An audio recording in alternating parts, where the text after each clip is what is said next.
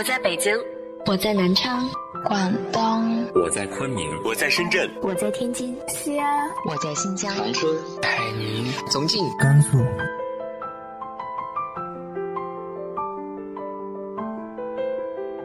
这里是 FM 幺八零八四，昨天的你的现在的未来，我是主播背着吉他的蝙蝠女侠。无论你在哪儿，这里都有我的温暖等你。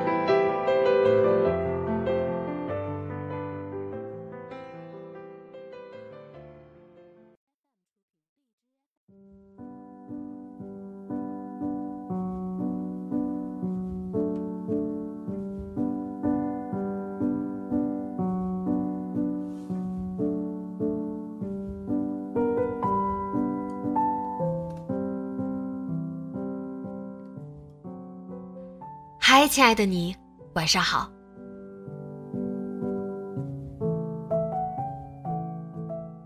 你有过这样一种坚持吗？坚持做自己，坚持自己想要的，坚持做自己喜欢的事。今天和大家分享的文章来自于向暖的，有些泥泞是绕不过去的。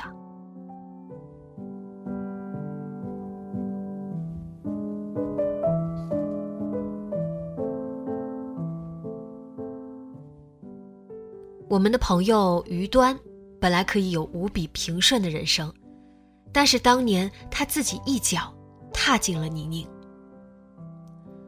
于端的叛逆期姗姗来迟，别人都是在初中、高中叛逆，他的叛逆则发生在他考上大学的那一年。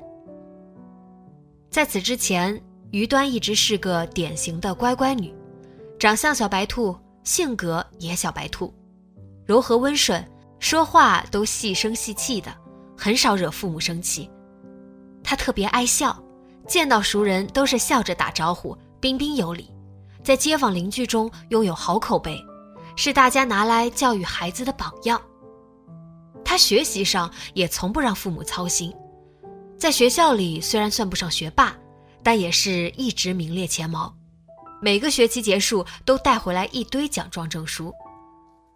他从小就学绘画，有父亲舍得花钱为他报班，又请名师指点，他的画工还算是出类拔萃的，得过好几次还算像样的奖。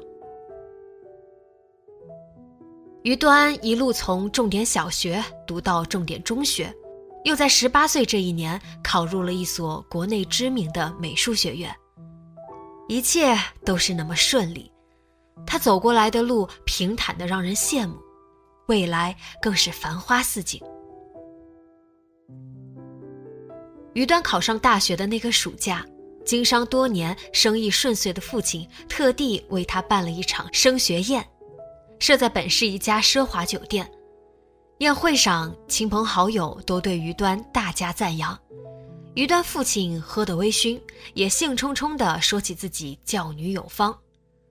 他说：“给女儿取名端端，就是想让她做个端庄、文雅、乖巧的女孩。”结果，女儿没有辜负这个名字，从小就文文静静的，听父母的话，好好学习，按照父母的要求认真学画，凡事都爱征询父母的意见，就连高考报志愿也是遵循了父母的想法。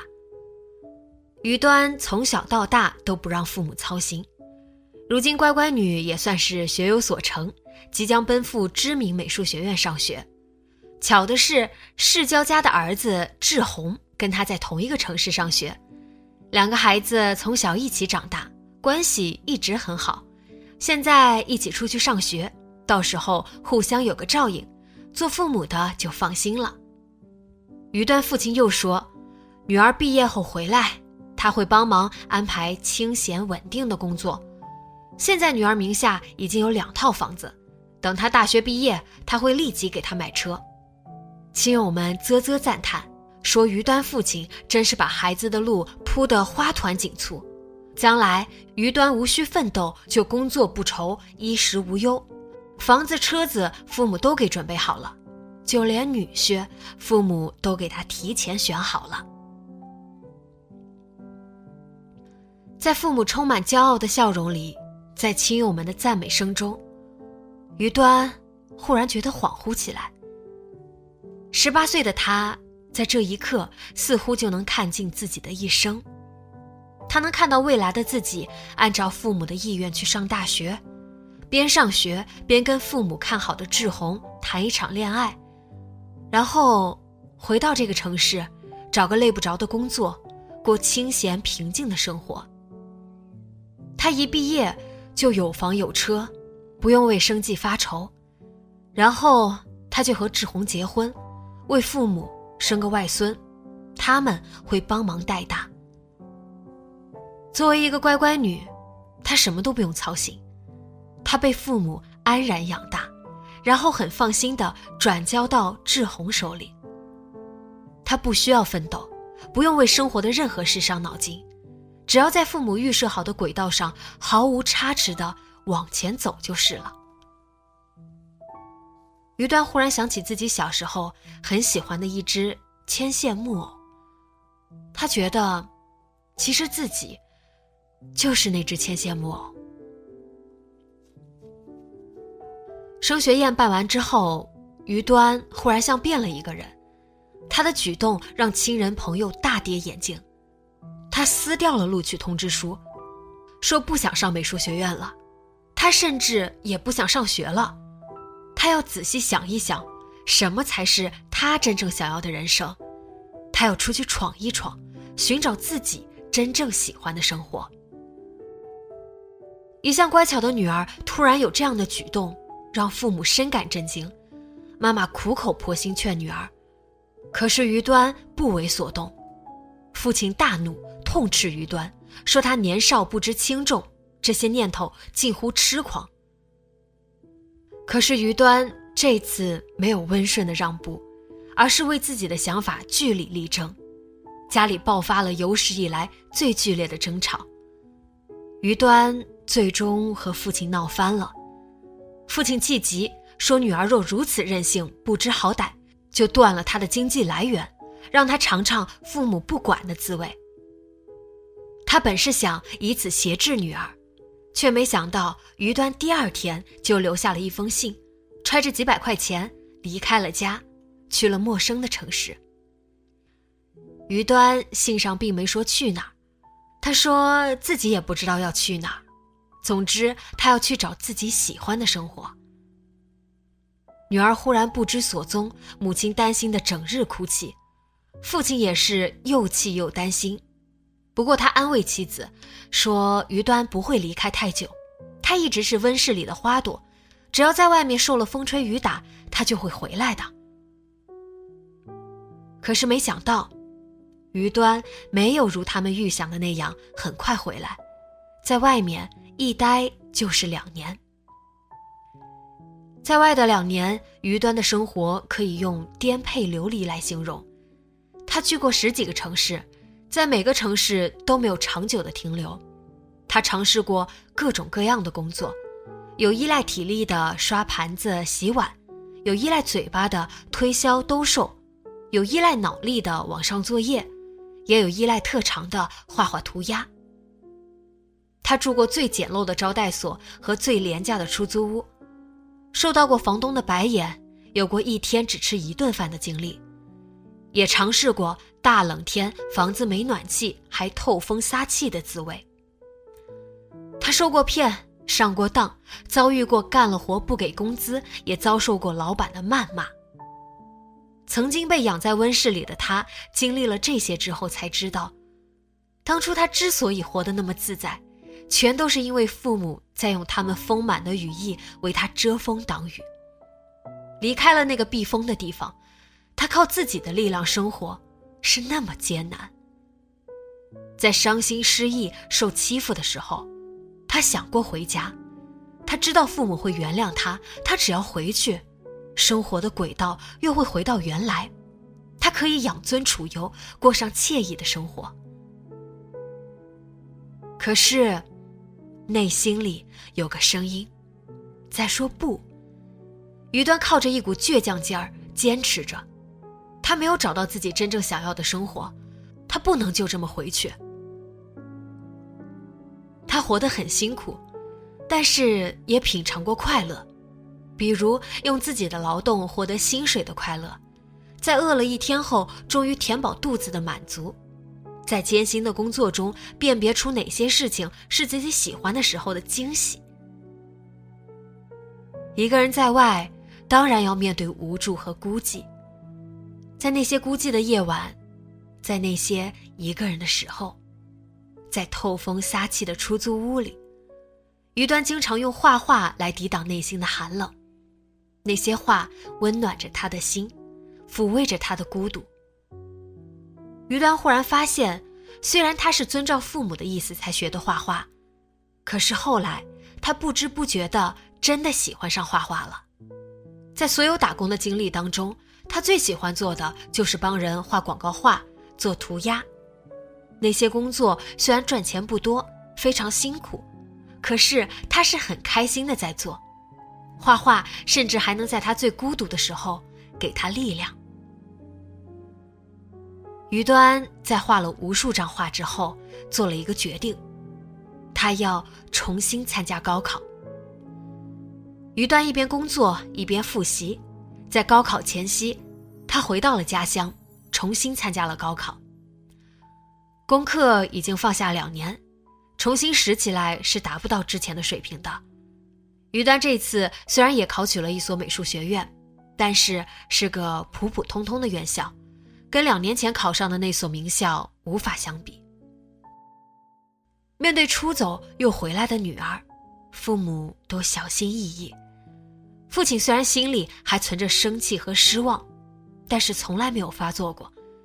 还在于端重新参加高考这件事上帮了很大的忙，父母都觉得只要女儿能回来，能在他们身边就很好了。可是，他们发现女儿不同了，她回来也不再是以前那个乖乖女了，她吃了些苦，更懂得孝顺了，但是凡事也都有自己的主意，不再对父母言听计从。考上美术学院之后，于端说自己会边上学边打工，学费的事情父母不用操心。他还说，父母不要再预设他的未来，毕了业做什么，他要自己决定。于端四年后大学毕业，又考了研究生，考取的是他十八岁时考上的那所学校。研究生毕业后，他留在了学校所在的城市。他知道，回家乡他会过得更轻松惬意，可是他却愿意留在这个充满挑战的城市，寻找自己的梦想。于端先打工后创业，一个女孩子在外打拼，自然会有诸多不易，但是有了上大学前两年吃苦的底子，面对如今的困难，她没有慌乱。身上有一份年轻女孩少有的淡定和力量。尝了无数酸甜苦辣，经过了几番起落，于端后来有了一家自己的插画工作室。工作室稳定下来之后，于端每个月都会抽出时间回家乡城市陪陪父母。他说，当年的出走伤了父母的心，也让他知道生活的不易，父母的不易。他会好好孝顺父母，但是他也不后悔那两年的独立生活经历。那两年给了他太多。作为朋友，因为不生活在同一个城市，我们很少见到于端，偶尔见面也是匆匆而过，没有时间长聊。我们终于有时间好好聚一聚，是在于端结婚前夕，他回到家乡城市准备举办婚礼。令我们诧异的是，他的新郎是志宏，那个他父母好友的儿子，那个跟他一起长大、当年被他排斥的人。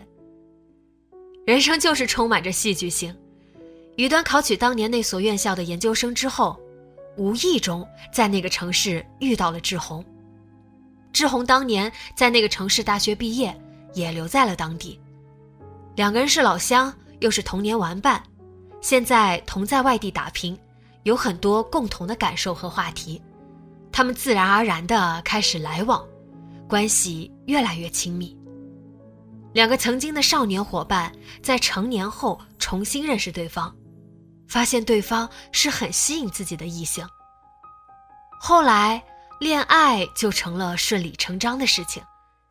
再后来，他们都有了结婚的愿望，两个人合资付了首付，贷了款，买了属于他们自己的房子。现在，他们准备结婚，因为家乡都在同一个城市。他们想回到父母身边来办这个婚礼。生活真是有意思，兜兜转转绕了一大圈，似乎又回到了原点。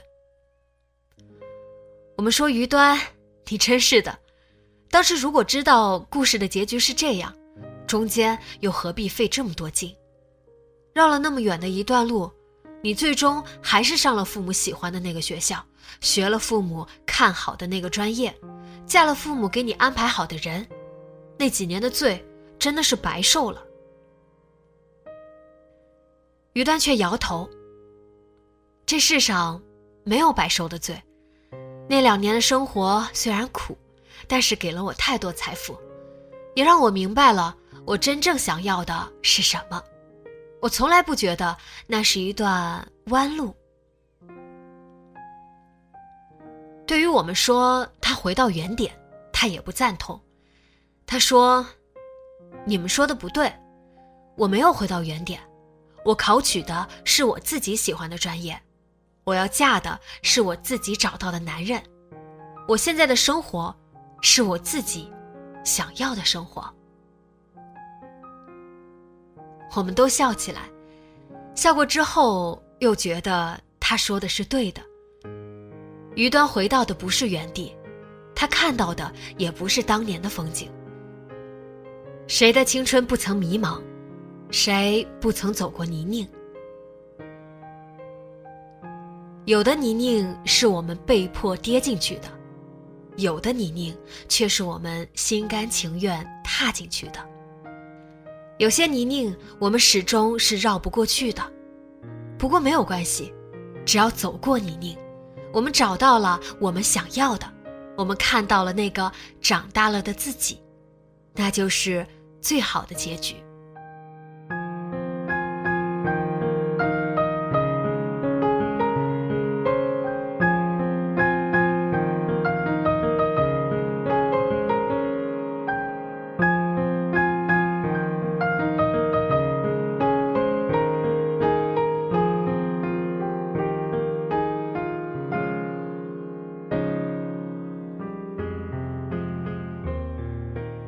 有过很努力，去追求自己想要的东西的经历吗？直接在节目下方留言分享给我吧。今天的节目就到这里，节目原文和封面请关注微信公众号“背着吉他的蝙蝠女侠”，电台和主播相关请关注新浪微博“背着吉他的蝙蝠女侠”。今晚做个好梦，晚安。